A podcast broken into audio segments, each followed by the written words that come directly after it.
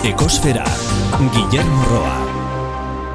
Txantxangorriak bere untz intzetik paretaren goiko alderaino egin zuen egan, eta gailurra zabaldu eta txio indartxu eta xarmangarri bat kantatu zuen, bere buruan nabarmentzeko. Munduan ez dago txantxangorri bat bere burua erakusten, baino gauza atseginagorik, eta ia beti ari dira horretan. Frances Hodgson Barnett, The Secrets Garden, lorateki sekretua.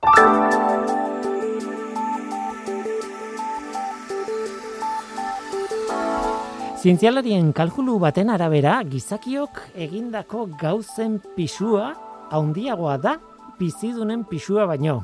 Gizakiok egindakoen artean, ba, hormigoizko egitura asko, asfaltoa, landutako metala, plastikoa, adreiluak eta bar eta bar daude. Israelgo Weizmann Zientziako Institutuaren estimazio baten arabera, astero pertsona bakoitzeko haren pisua baino gehiago duen material kantitate bat ekoizten da. Eta dagoeneko material artifizial horren pisuak gainditu egin du biziak naturan duena. Estimazio hori egitearen helburua da frogatzea gizakiak zer eragina duen gure planetan ez da kalkulu erreza estimazio asko aldatzen da aldagaien definizioen arabera. Baina argi dago gizakiak egindakoen pisuak gora egiten duela eta izaki bizidunen aldiz behera eta 2008 urtea izan dela ura hau gainditzeko urtea. Ron Milo doktoreak BBC-ri emandako elkarrizketa batean, esaten zuen estimazioen balioa simbolikoa dela, eta batez ere giza eraginaz ohartarazteko balio duela. Gaurkoan zita dugu arantzadiko adituekin. Oraingoan ornitologoak etorriko zaizkigu hainbait proiekturi buruz hitz egitera. Baina basoetan edo mendietan negaztiak behatu ordez, hiri eta herrietan behatuko ditugu. Zein da hirigunetan dugun egaztien dibertsitatea eta zer garrantzi du dibertsitate horrek. Hau da gure gaurko eskaintza. Zu ongi etorria zara. Murgildu zaitez gure ekosferan.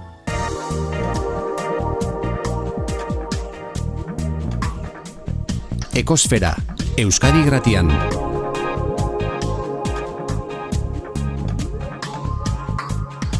Ekosfera.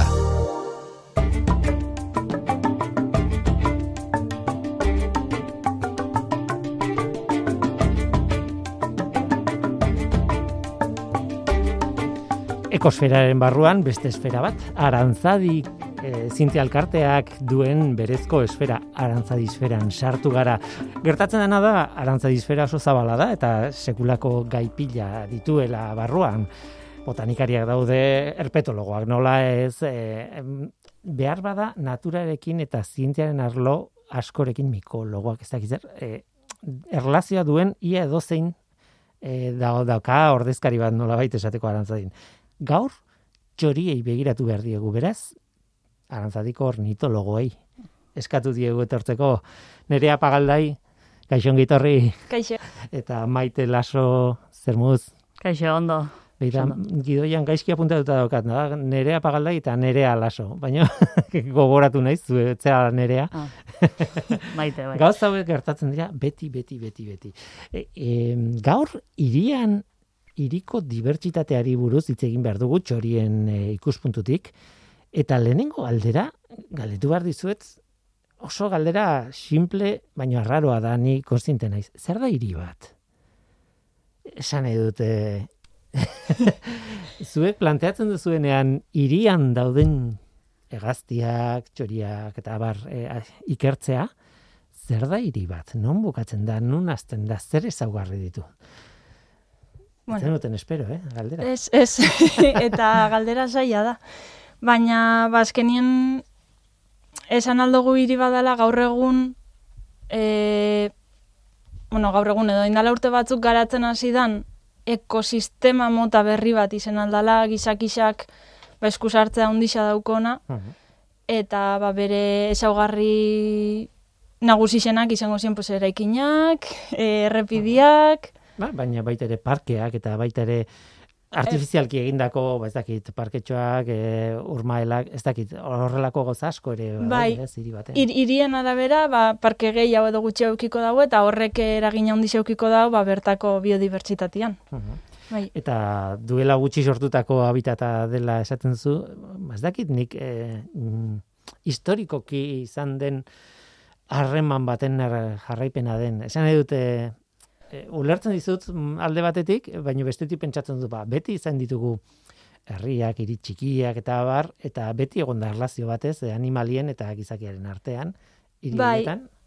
Gauza desberdina dela, herri txikiek adibidez, e, bertako naturakin daukien harremana handixagoa dela, baina hiriek eh, daukien ezaugarria da oso handixak diela, eta espezie batzuntzako, hor ja espezie bakoitzan alda e, moldagarritasuna sartzen da kontutan, baina asko zailagoa dela, asko arrotzagoa dela. Mhm. Bai, ekosistema naturala guztiz ba, e, apurtzen dau, ba, apurtu esan nahi dut, zatikatu itxen dau, Mhm. orduan e, espezientzako ba, euren habitata, oza, deus estatu itxen da, Bai, orduan aha.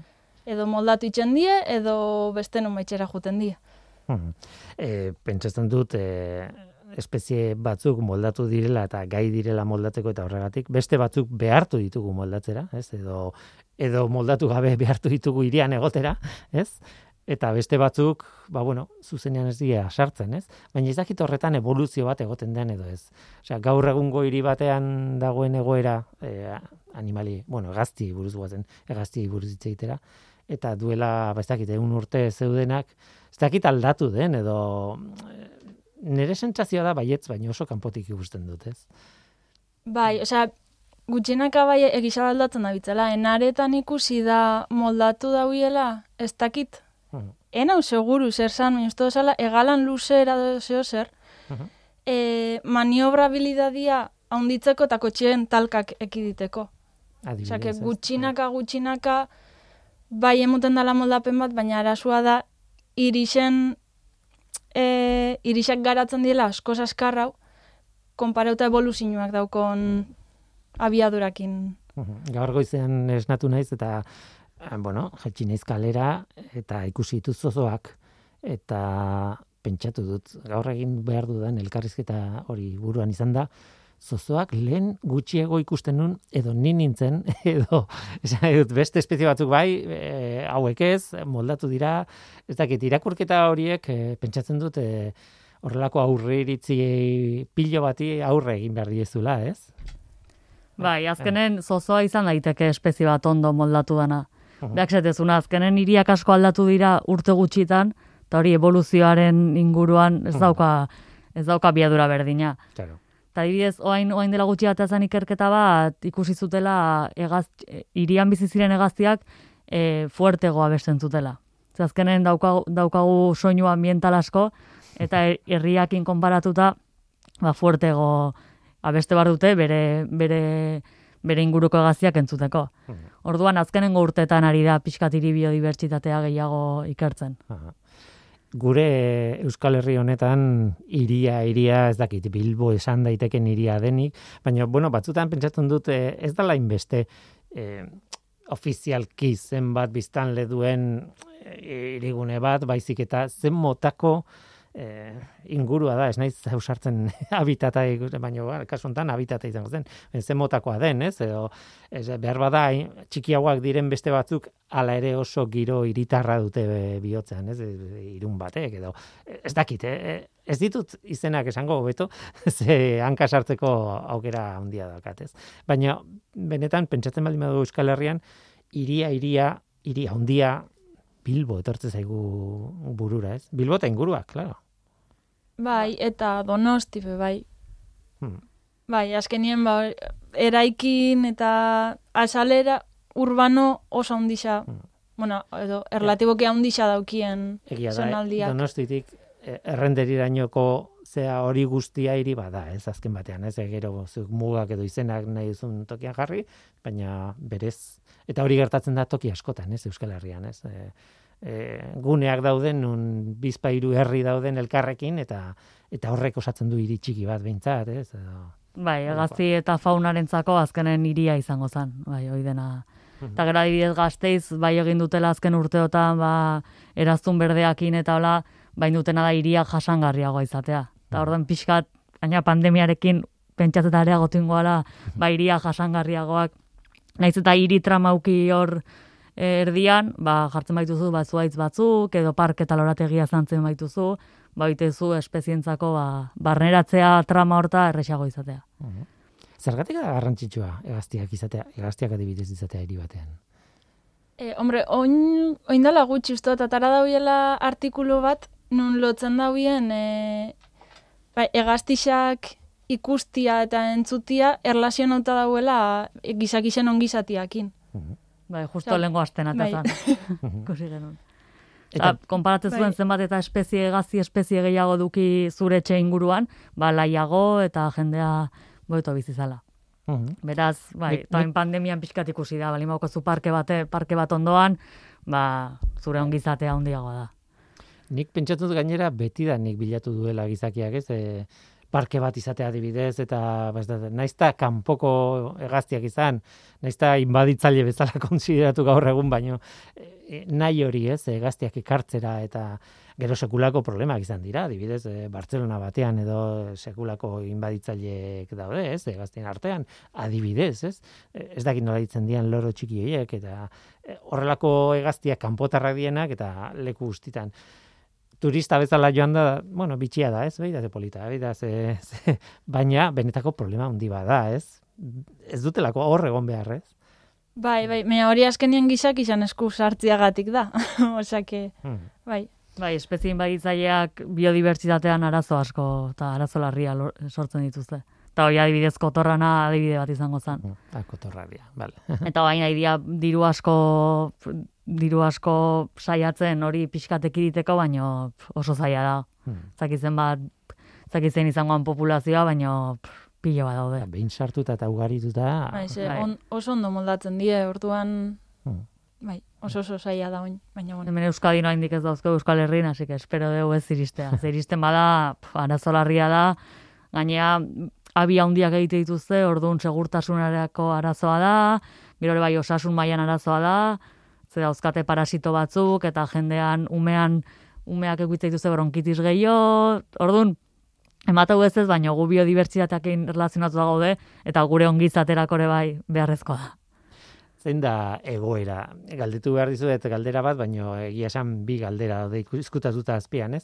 E, hirietan dagoen hegaztien biodibertsitatea, e, ze joera daukan e, jeisteko, handitzeko, espezien baditzaileak sarteko edo ez da, eta gainera bi galdera direla esaten dut Euskal Herriko kasuaz e, galdetu behar dizuet, baina ez dakit hor munduan ere oroar ikusten den joeraren bat edo beste.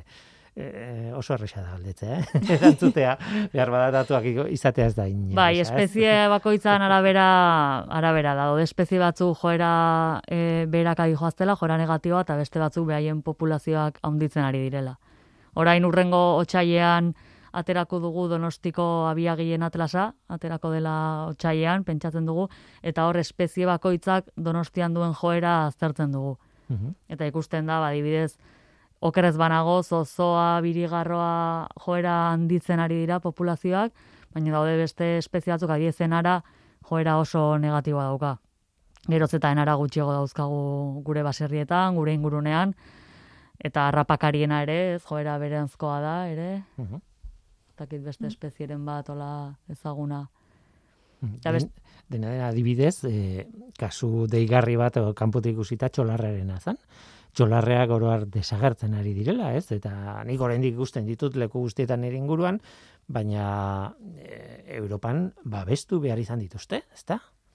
E, hemen ere bar, hemen ere bai. Txolarrearen arazoa handia da, ez? Berakadoan hegazti bada. Bai, baina hor- horrek nik uste zer ikusi handi daukola bai, segun eta irixan, irixa zela dauen egituratuta. Osea, irixak mantentzen baldin baditzu, eraikinak nun, e, ba hori, zuluak edo, ba, kabisa itxeko lekuak ditxun, ba, orduan txolarriak ez dau hain bera ingo. Mhm. Baina irixak asko berritzen dabitzen lekuan, eraikin guztixak, e, oin ikusten ditugun eraikin moderno honek dana kristalerakin, dana supergarbi, ba, horrez daukien un kabirikin, Mhm. orduan e, bai. horretan. Da, bai. da oso, ba, irixan egituran menpe, Mhm. azkenian. Bai, kutsadurarekin ere konparatu izan dute berakada hori. Adibidez Londresen ez dau, ez omen daude txolarreak eta hori ba kutsadurarekin da berak esaten zuena ba kaleak geroz eta garbiagoak dira, ordun ez daukaten non elikatu eta zauzkate zuloak abiak egiteko. Ordun ba ugalketa eta elikadura kentzen badiozu ba berakada jasango dute. Bazan historio bat eh, Amsterdamen uste dut zala, edo behintzat herberetan bazen. Eta kontua zen 2005ean izan zen anekdota kurioso bat, ez? E, bueno, dominoari, dominozko piezen Ola erakusketa bat egin behar ba, ez dakit ze errekorra batitu behar zuten, ba, mila pieza, ez dakit zen bat, horrelako bat, ez, e, egin nahi zuten, eta polideportibo baten barruan, edo olako egit, e, eraikin baten barruan e, ari ziren instalazioa montatzen, eta ja nahiko ondo montatuta zegoenla sartu zitzaien txolarre bat. E, zulo batetik, eta alako batean txolarreak e, pistara jetxi zen, e, e, bueno, pieza baten gainean jarri zen, bultza zion, erori ziren, e, ba, ez bat, mila pieza, ez lau mila edo. Eta kontua da, Claro, haiek zeuden, ai ez, ez, ez, ez, ezin dugu txolarrerik onartu, eta saiatu ziren harrapatzen, eta ez zuten lortu, gainera montaje guztia lurrean izan da, eta orduan buratu zitzaien deitzea e, eskopetadun bati, eta e, txolarrea akatzea. Txolarrea akatzea batetik, eta zulo guztiak istea ondo ez, bestetik ez. Eta akatzu zuten txolarrea, eta claro, txolarrea babestutako espezie bada, eta sekulakoa montatu zen. E, izuna jarri zizkieten, e, claro, e, babestutako espezie bat ezin duzu hil. Gainera, alea bera hartu eta uste disekatu egin zutela eta eraman zutela museo berezi bat era Rotterdamen, ez da, esan nahi, badago, incluso Wikipedian uste dut sarrera bat daukala historia honek, ez? E, honekin guztiarekin, bueno, anekdota bat da, e, txori bat, ale bat, ari naiz aipatzen, baina ez jakintasuna dago atzean, ez? Esan nahi dute, nik beste mundu batean bizi naiz, ba, dominoaren erakostaldien munduan, adibidez, eta ez, ez dut planteatzen ere, hegazti espezie bat babestuta on daiteken edo ez. Nire gana, nire bizitzara eramaten baldin badut antzeko zerbait gertatzen zait. Nik ez dakit e, nire herrian ikuste ditudan txoriak, babestuta ote dauden, ez dauden babestuta, kanpoko adien, hemengo adien. Bai, printzipioz e, fauna espezie guztik, animali guzti babestuta daude. Daukagu lege bat, uste 2007koa dela, biodibertsitatean legea, eta denak babestuta daude. Ezin dugu ez da inurri bat, ez da helbi bat hil. Arratoi bat ere ez. Arratoi bat ez da, gutxiago. ez ez. Guk etxean dauzkagu, baina ezin ditugu hil. Eta gero, ba, beste es- espezie batzu daude, babespen maila handiagoa daukate. Eta izango, izan da txolarrearen kasua. Mhm.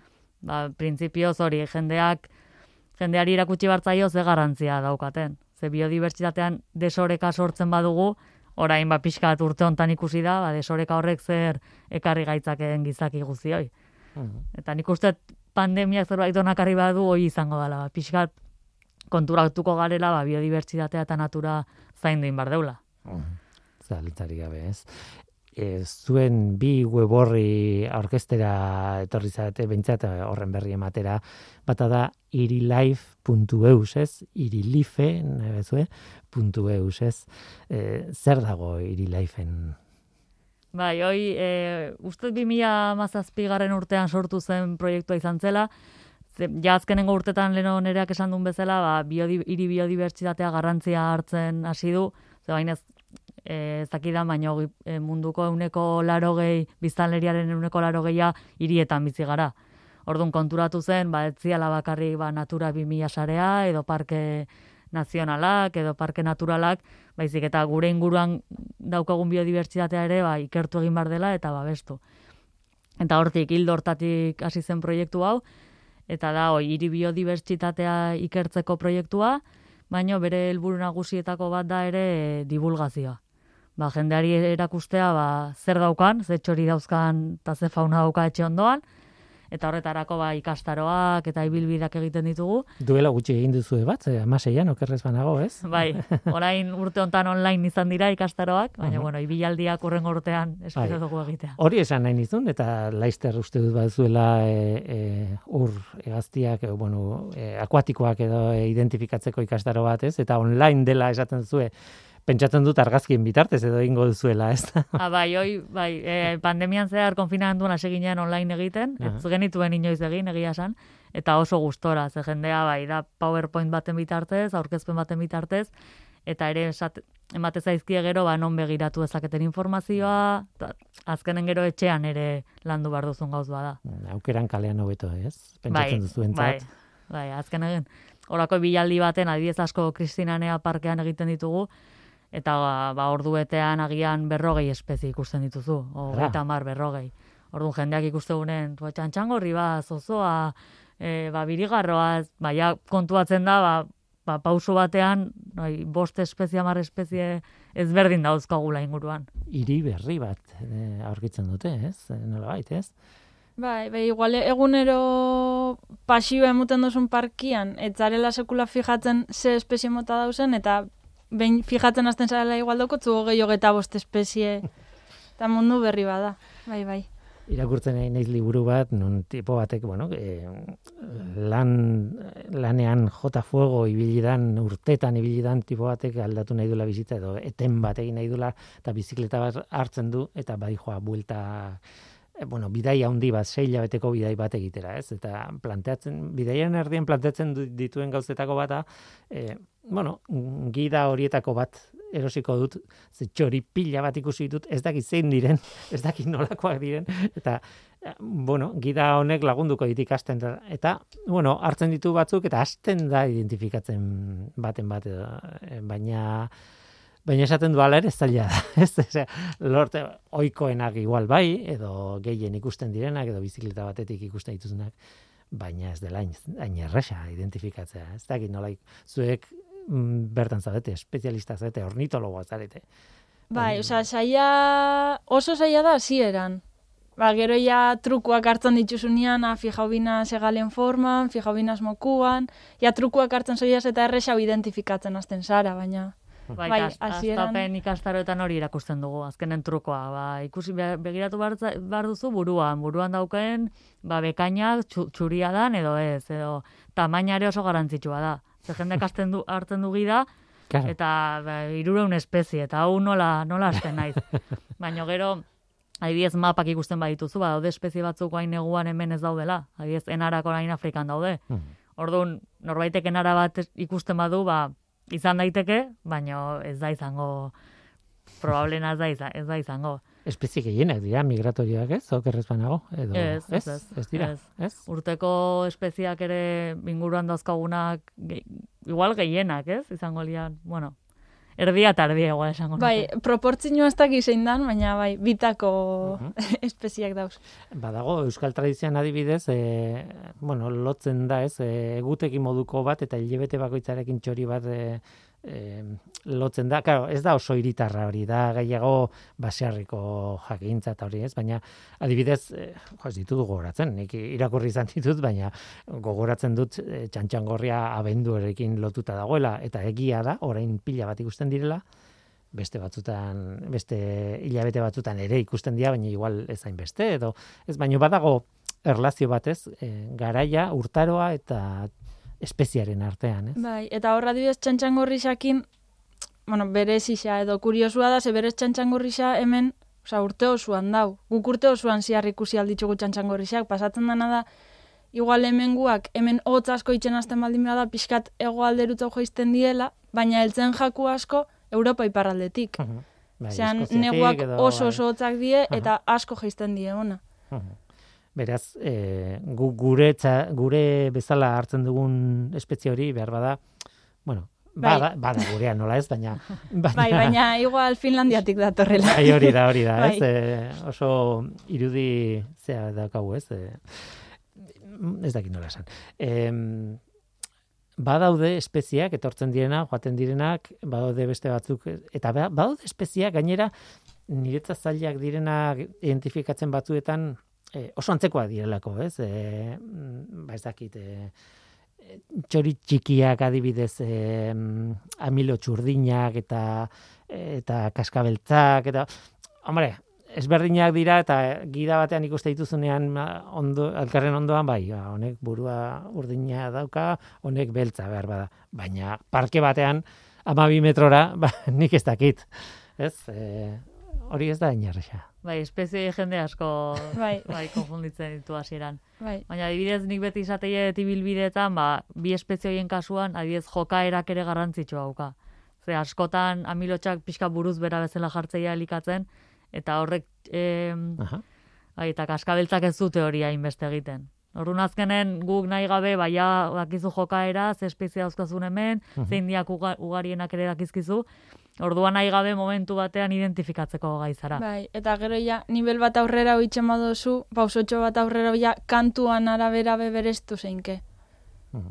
Ikusi barik be, osea, ondo bereizt, koloriak bereizten espadildin badituzu, kantun itzen badau, ja, jakin aldozu bat bestia dan. Nik ez, momentu enten bentsat, nik ez. Ez, ez, baina, bueno, aurrera, Aha, aurrera. bai, bai, bai, hori da. Kastarotan ere ikusten Hori da. ditugu kantuak, hasierako. Duela e, urte bete gertatu zitzaigun e, gure etxean e, sartu zitzaigula e, bustingorri ilun bat, ez dakit iluna edo beltza, nola dun izena zehazki, e, txori txiki bat, e, isatxa Bai. gorrixka daukana eta ba. Bai, Eta- bai. Eta ornitologo batek esan zidan, en, bueno, normalean, naturan horrek, e, bueno, kabiak ditula harrietan, eta hola, ez? Eta, karo, e, irian daukan, edo herrian daukan aukera, zuek aipatu zuen lehen, ez? E, igual, etxeko Bai, et, materiatu azpiko tarteak, eta ez dakit zer, eta, bai. bueno, harri itxura duten txokoak, eta hola, ez? Horrelako bat sartu zitzaigun, egin e, kumatu intzun eta eta ateazun eta bueno pasazun e, udaberria gainera garai jakin batean ikusten genuen asko gero ja ez genuen ikusi gehiago eta gerora bueno ba erabaki zen e, etxean ez naiz horretan sartuko asko baina erabaki norbaitek erabaki zuen sartzen zan zuloa e, tapatzea ez utzi sartzen zikintzen zulako, ez, ez zuen beste zikintzen, baina bueno, tira, nola dago legea eta nola dago e, kasu horietarako e, bueno, normatiba da. bai, kasu horrek ikusten dira asko be bai, enarekin eta enaraz pisurixekin, jente asko kitzen da itxuna da kabixak bota, baina hori debekat, legez debekatuta dau, eta arrapau eskero kriston multia heldu aljatzu. Mhm. Baina, bueno, horretarako, irten bideak be badauz, badau enpresa bat jartzen ditxun, olako tabla bezalako batzuk kabi azpitan, eta orduan ejatzu kakak eta Mhm. zuri heltzen, goian geratzen die. Mhm. Orduan berez, irten bideak badauz. Enarako okerrez banago beti kabi berdinera bueltatzen dira, baldin badago, ez? Bertan, ez? Edo ez? Bai, E, bai, Ah, bai, bai. beraz, e, Gero horrekin arkitektura, oain da- azkenengo urtetan ikertzen ari da, eta Inglat, Inglaterran asko egiten dute, ba, eraikin bat berritu baino lehen, egin behar duzula zenso bat, o, begiratu ze animali dauzkazun, ze ez dia bakarrik egazian, arrasti askok ere erabiltzea dituzte zulo txoriek, eta berritu baino lehen, hori, ikerketa hori, eta gero ba, bi kutxa jarri behar dituzu, edo zuloak, badaude hain enpresa batzuk ja zulo naturalak, e, Osea, eraikina eraikitzeakon ja zulo hori e, egiten dutela. bai. Orduan, kanpotik ez da ikusten, jendeak ez du ikusten, baina hori faunarentzako sonuragarria da.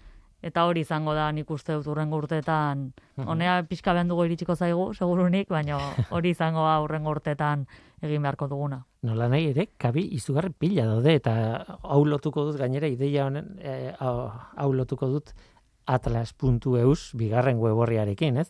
Atlas, a t l a s s puntu eus, ez? Hor, bai. Bai, kontu behar dugu, atlas.eus da. bai ez? donostiko SS. Oso bitxia da, asko gustatu zait. Sartzen zara eta donostiko mapa bat duzu. E, gaina laukitan banatuta.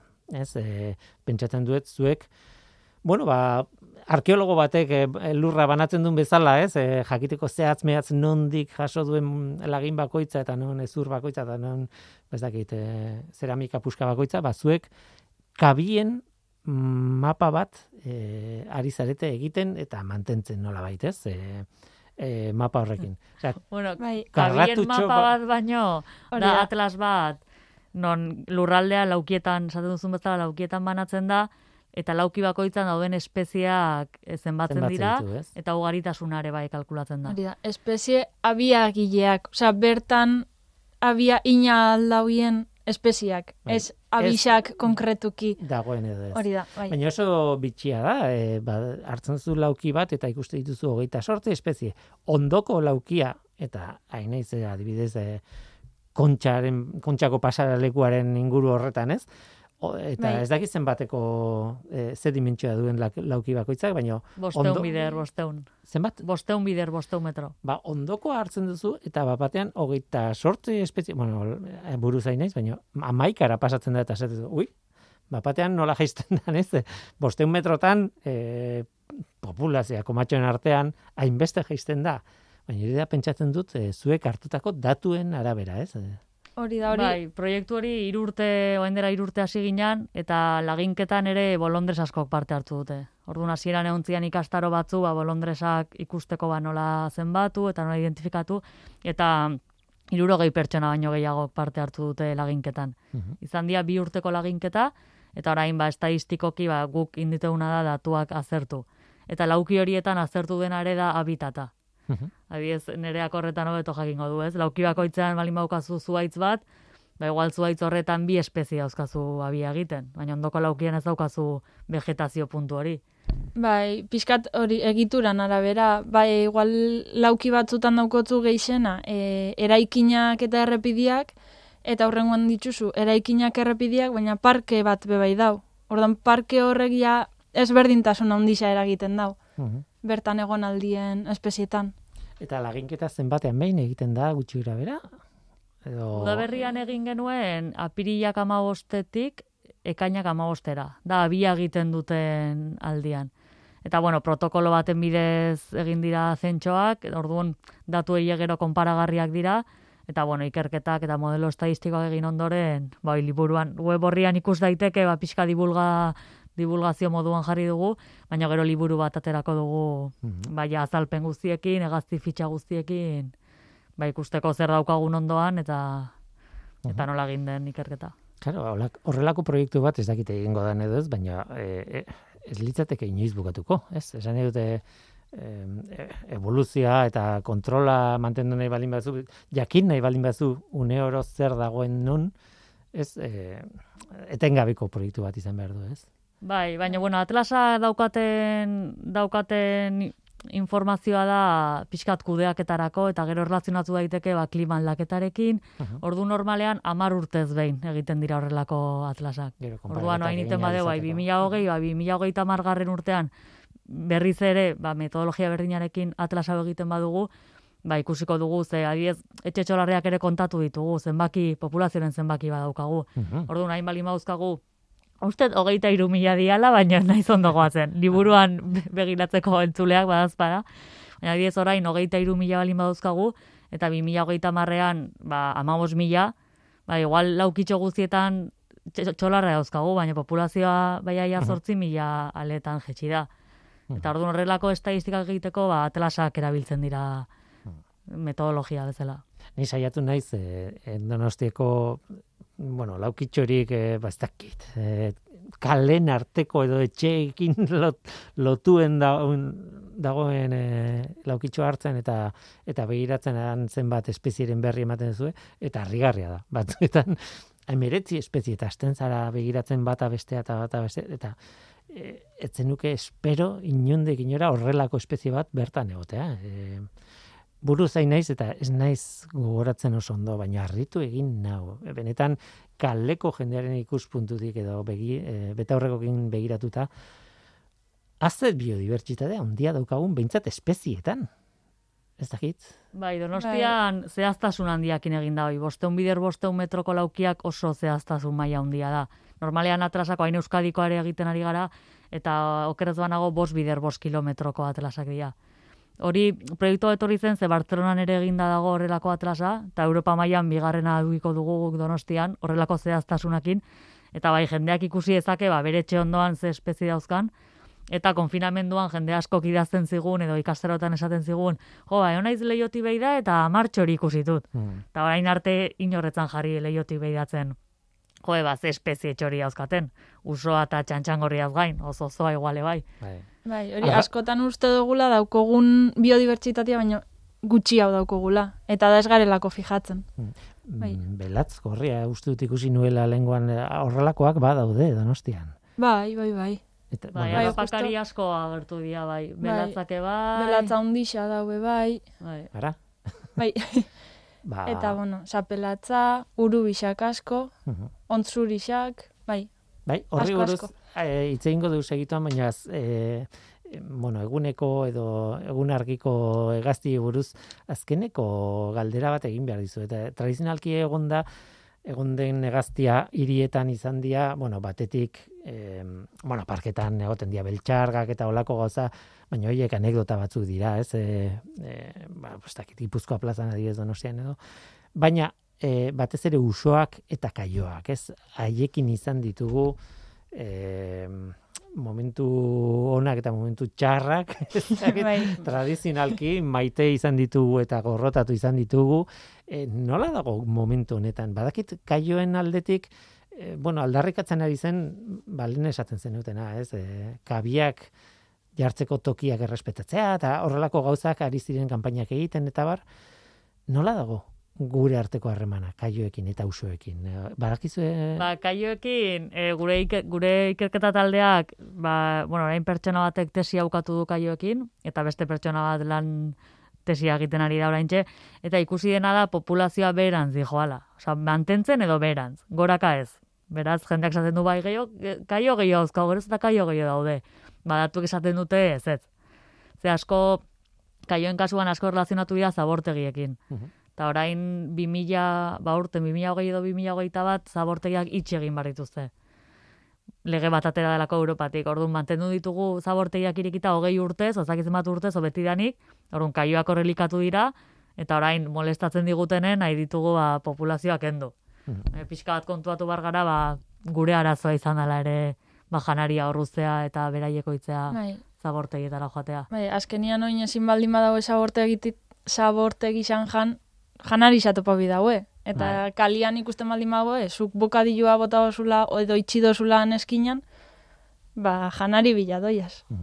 e, kantauri itxasoarekin, bueno, ez kostarekin konparatuta, e, ez dakit, da- dakizuen gainetik gauden, azpitik gauden, nik gogoratzen ditut, ba, ez dakit, Asturiasko herri batzuetan, kaioen kopurua zara, izugarria, bueno, nik ikusten nuena, igual ez da egia, eh? baina, ez dakit, e, populazio, iz, hemen baino handiagoa iruditzen zitzaidan, baina, bueno, Ez dakit, Ba, da, askotan leku puntu batean elkartzen dira denak bai, elikatzeko. behar bada igual, lau kilometro mugitzen zera eta aldatzen. Igual, bai. ez? Adibidez hemen, ba, ba, Gipuzkoa erdi, erdi aldera joaten dira elikatzea. Mhm. Ba, bai, behasain, ordizik, eta hori baiaren zehar ikusten da nora joaten dira. Agian igual berroita mar kilometro mugitzen dira elikatzeko. Mhm. Beraz, baina, bueno, donostian hiru kolonia dauzkagu, bai, hiru kolonia, ze hauek koloniatan egiten dute abia, beraz, kolonia babestuz gero, ba, populazioa gonkortuko da, ba, janari gutxigo bali badauka, ba, berantz jongo da, eta mantentzen baldin bada, ba, baina, bueno, oraingoz mantentzen ari, ari den espezia da. Ez goraka. Usuen aldetik, eh, ez dakit, eh, berriren bat eh, dagoen edo, bueno, zein den egoera, ez dakit zuen. Usoak gertatzen dena da, ba, oi, euki ditugula hirietan eta bar, eta gia da gaixotasun askokin erlazionatzen dela. Mhm. Beraz, ba, arazo bat izan daiteke, ba, ez arna, umentzako edo arnartzen duten. Eta bai donostian badakit, kon, ba, populazioa kontrolatu egiten direla. Eta Mhm. hiri handietan ere. Bai, nik uste dut ga- gainera aspaldiko kontua dela, ez? Beti eh, hori da nahiko gertutik kalekook eh, ikusi izan dugun gauza bat, ez? E, usuen kontrola, harrapaketa edo hilketa edo edo ez, edo esan dut, eh, eh, gertu bizi dugun, ez? Eh, harreman bat egazti batekin, ez?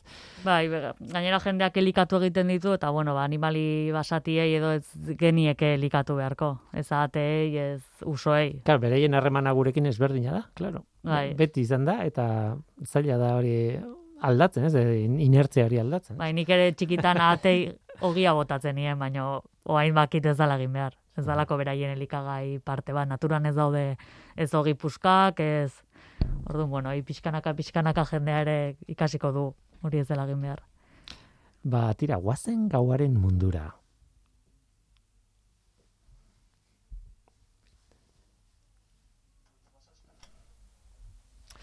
Tira, gauaren mundura salto egin dugu, ba, batez ere nereak, e, bueno, tesi bat, ez, esan behar nun bukatu, ez dakit bukatzen ari zaren, eh, egiten ari zaren, Ondikoan non ze puntutan zauden.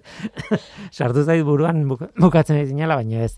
E, eta zure ikergaia espezie jakin bada, gaueko harrapari bat, Bai, ontza bat, nolabait, eta hori da. itxuraz polinet, politenetako bat, nire, aden, nire iritziz, eta da urubia, Bai, erderazko karabo, ez? Bai, bai, bai. Eta- Eta urubia, nik esango nuke, e, oikoenak, e, gure, behintzat gure inguru honetan, ja ez dakit iria, edo herria, edo barruan edo kanpoan, baina e, oikoenak izaten diela ontz txuria, ez? Eta urubia behar bada, ez? E, espezie gaur, gauar, Bai. gautarren artean, ez? Ezagunenakola danok erlazionatzen duguna, danok igual egun noixian baino ikusi izan duguna, bai. Ontzurisa eta Baina- urubisa igual ikusi ikusi esain beste, baina entzun seguru. Nik etxetik entzuten dut bat. Eta esango nuke, ez naiz, ez naiz aditua, baina esango nuke urubia dela. Eta urteak dira entzun dela. Em, esan didazu, estudioan sartu baino lehen, nahiko ugariak direla. Bai, bai. Uste duguna, baina ugari xabak dago. Die. E, arrapari, bueno, egun ez ibiltzen dien arraparixetatik ugarixena zapelatza izango zen. Osea, danok, bai, Bai, igual izan autopistatik dugu, bai. edo goia zenian arrapari marroia askotan postetan eta Mhm. e, egoten dana.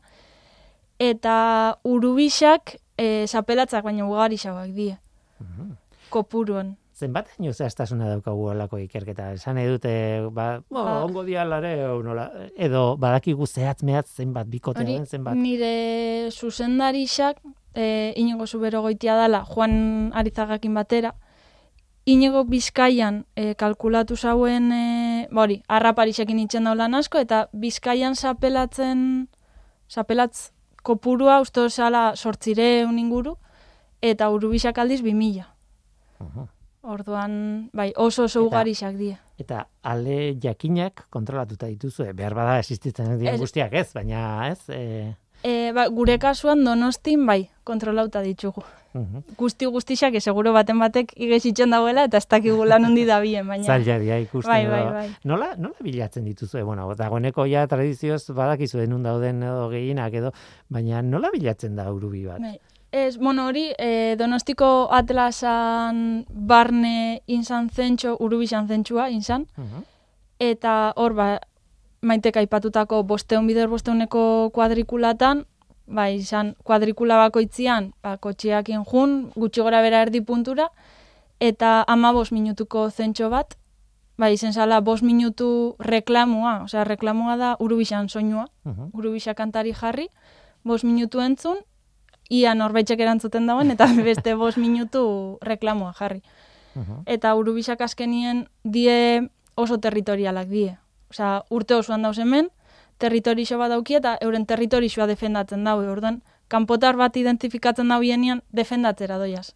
Uhu. Orduan, ba, zentsuakin ikusi ginun, ba, e, zenbat urubi gerturatzen ziren reklamora edo ez. Eta horti ba, gutxi gora bera, badakigu zein gurutati dabitzen. E, kantari entzun izan ditut, nik esango nuke udaberrian baietz, baina udazkenean entzun, izan ditut, iruditu zait. Bai, kantuan itxan daue urte osoan ziar, azkenien. Baina egisa da, e, ba, garai potentiena edo, azten dala urri partera, oin azaro abenduan e, sartzen die zelo garaian, Mhm. kumatzeko garaian, ordan oin da tope, eta gero ja egisa da, e, jo, ba, gutxi gora bera izango da, otxaia maiatz artian dauzela, ja kabisetan kumatzen eta gehiago isiltzen di, ez da behin beste abesten, eta gero ba berriro azten di. Bai. Zuen eguneroko lana, bueno, tesiak pa- zati ezberdinak izango ditu, e, izango duzu landako lana, Bai, ez? E, eta izango duzu ere datuen azterketa eta abar eta abar, ez? Bai. E, laborategiko, bueno, laborategiko edo ez dakit. E, bai laborategiko egongo dabe, bai, bai. Em, baina deigarriena behar bada, eta hemen irratian kontatu, kontatzea nahi dudana da, e, irrati bidez jarraipena egiten diezuela, ez? E, irrati uinen bidez. Ez, Hori da, bai. ez Euskadi irratiaren bidez. bueno, igual egun ematen ekarriko dugu bat. ba, ongietorri izango litzateke. E, Eh. nolakoa da lan hori? E, Bai, hori gure duguna da, gure helburuetariko bat da kontrolatzia ia euren bat territori zuen zabalera, basonalde urbano eta ruralen artian e, aldatzen dan. Ose, azkenien nire tesixan helburua da, e, aztertzia zela moldatzen dien zonalde urbanotara, urubisak. Orduan, momentuz, lau urubi ditugu, e, radioemisoriekin e, markatuta, donostin, helburua da amarrera eltzia, orduan, ondien beste sei markatuko ditut. Eta gero, ba, hartu biotena da, antena baten bidez, ze azkenien, eurei jartza jako lako motxilatxo bat bezala, eta doia e, seinale bat emititzen. Uh -huh. Ba, izango basan bezala, hemen nau, hemen nau, hemen nau. Ordan ni enten antenakin noia eta seinale hori jasotzen dut. Ordan jakin neiken nondik da bilen. Bai, frekuentzia seinale bat emititzen dute transmisore horiek, bakoitzak ezberdina, frekuentzia ezberdina, irratiakin gertatzen den bezala. Mhm. Barin bada eunda bat puntu bost, ba, freku- ba, transmisore hauek ere, orduan antenarekin eta rezeptore batekin, dakizu ze, ze urubi jarraitzen ari zaren. Uh -huh. Eta jarraitu ezakezu, ba, egun guztian zehar. E, Hori da. Transmisorea jartzearen e, momentua, e, momentu erresa da, ez da erresa, o, ez dakit. E, bueno, alde batetik saia da urubisak harrapatzia. eta gero berez transmisoria jartzia ez da saia. Osa, motxilatxo moduko bat jartza jake. Eta, eta- eta bertara, bai. egaztiak ez mini hartzen. Hori da, Eske. jakin biozu zela jarri ondo minez muteko, baina bai, ez da beste munduko Bai, ezer. transmisore hori jartzeko azkenen, e, ba, beak esan dut bezala urubia harrapatu egin bar da, eta horretarako erabiltzen da eraztunketa zientifiko metodologia. Osea, guk e, ba, animali horiek hartu egiten ditugu, jartzen diogu eraztun metaliko bat, hankean, ja identifikatuta geratzen da bere bizitza guztirako, ba, gure deneia bezala, edo mat, kotxeko matrikula ja dena gaudela identifikatuta, eta gero ere bai, bat, egin dezakezu, ba, nereak bezala, ba, transmisore bat jarri, eta gero adibidez ba odola ateratze atera dezakezu ba parasitoa begiratzeko eta baina bueno horretarako prozesu bat da eta bueno ba administrazioko permiso baimen guztia behar dituzu eta ezin du inorrek ezin du ez- edo zeinek egin. Azken helburua tesiarena, e, nerea, zein da? ba, ikustia ia urubisak balixo dauen bioindikatzaile bezala, pues, iriko kalitatea edo. E, ba, aztertzeko, jakiteko, aber, zelan dauen. Asko falta Bai. zaizu. Ba, Er, erdizkan hau, hor. Be- beste bi urte. Baina lan izugarri polita iruditzen zaite kanpotik ikusita. Badakit beti gero tesiak direla egunerokoan, ba, bueno, ba, betikoa, ez? E, niri asko gustatzen zitzaidan nire tesian, nire zuzendariak kontatzen zunean, ez? Labur biltzen Bai. zunean, orduan esaten, oh, ze interesgarria. Baina egunerokoan han egon bertzinean, ez? Eta, ez? Bai, bai. Eta radio jarraipen adibez urte oso bada. Ordan urte oso batez ibilibinaz, hastian hiru lau gauez irtetzen. Ra, gogorra da, baina oso politxa. Bai eta gau ez ibiltzezea Hori urubiak da, da. harrapatzeko egazti gau- gautarra danez ba gau ez goizeko hiruak arte bostak arte Hori da, hori da. Jendeak ikusten zaitu antena batekin kaletik. Bueno, kaletik. E, Bai. Ez dakit. eh, bai bueno, kaletik Bai, bai, kaletik. Kaletik. E, ir, e, donosti erdian izan daiteke. e, ba, rapatzen baldin badugu bat e, antigon, ba, antigon ibilikona, antenakin kaletik, bai. Tira, e, bukatzeko aipatu nahi dut e, irugarren web horri bat, eta ja bukatu behar dugu, baino, e, behin baino gehiagotan aipatu izan duguna hemen ekosfera, eta da, e, ja bultatuta egaztietara eta, eta jendearen laguntzara, eta ornito.eus web horria.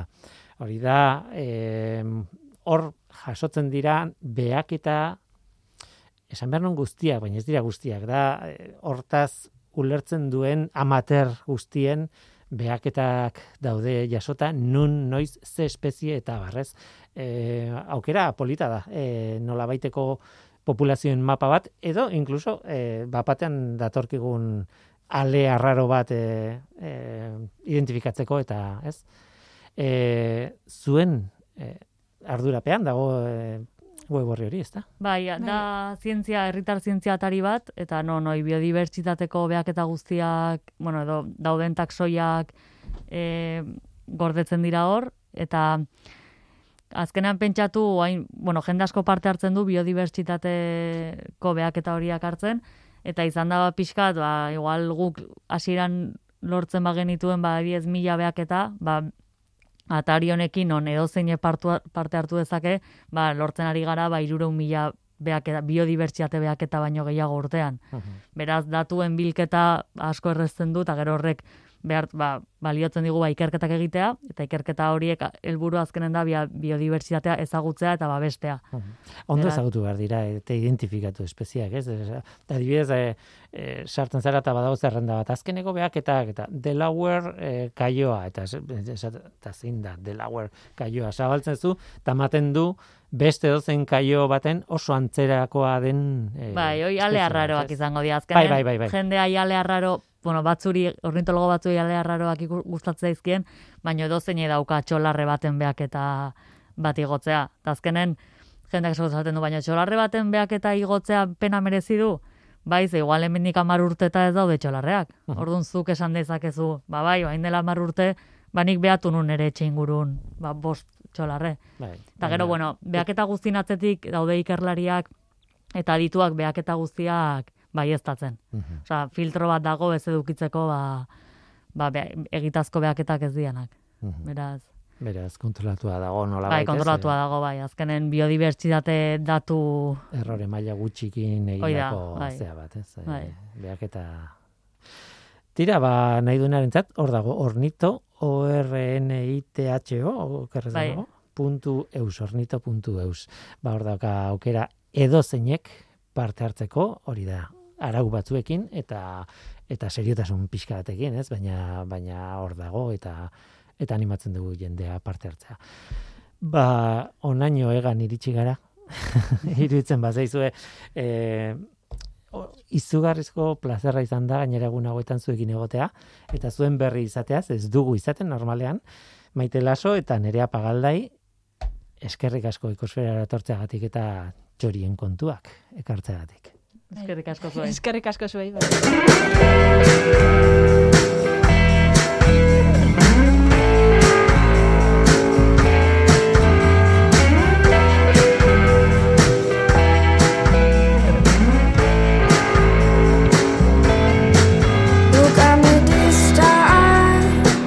Ez diete denek berdin begiratzen txoriei. Horregatik izan dira gurekin nerea pagaldai eta maite laso batzuetan importantea da. Ornitologoek dakitena, jakitea guk ere bai. Mm, Liburu bat edo pelikula bat gomendatzeko tentazioa izaten dugu eta tarteka eta bakaso honetan biak komentatuko ditugu. Bi klasiko, Francis Hodgson Barnett idazlearen The Secret Garden, lorategi sekretua, liburua, eta Hitchcocken txoriak, zergatik ez. Zerikusirik ez, guk hemen entzun dugunarekin, noski, ez bata eta ez bestea, baina berdin du. Oraingoz, hau izan da dena hemen, ekosferan, Mikel Ola Zabal teknikan, eta ni Guillermo Roan mikroan. Aste hona izan, agur!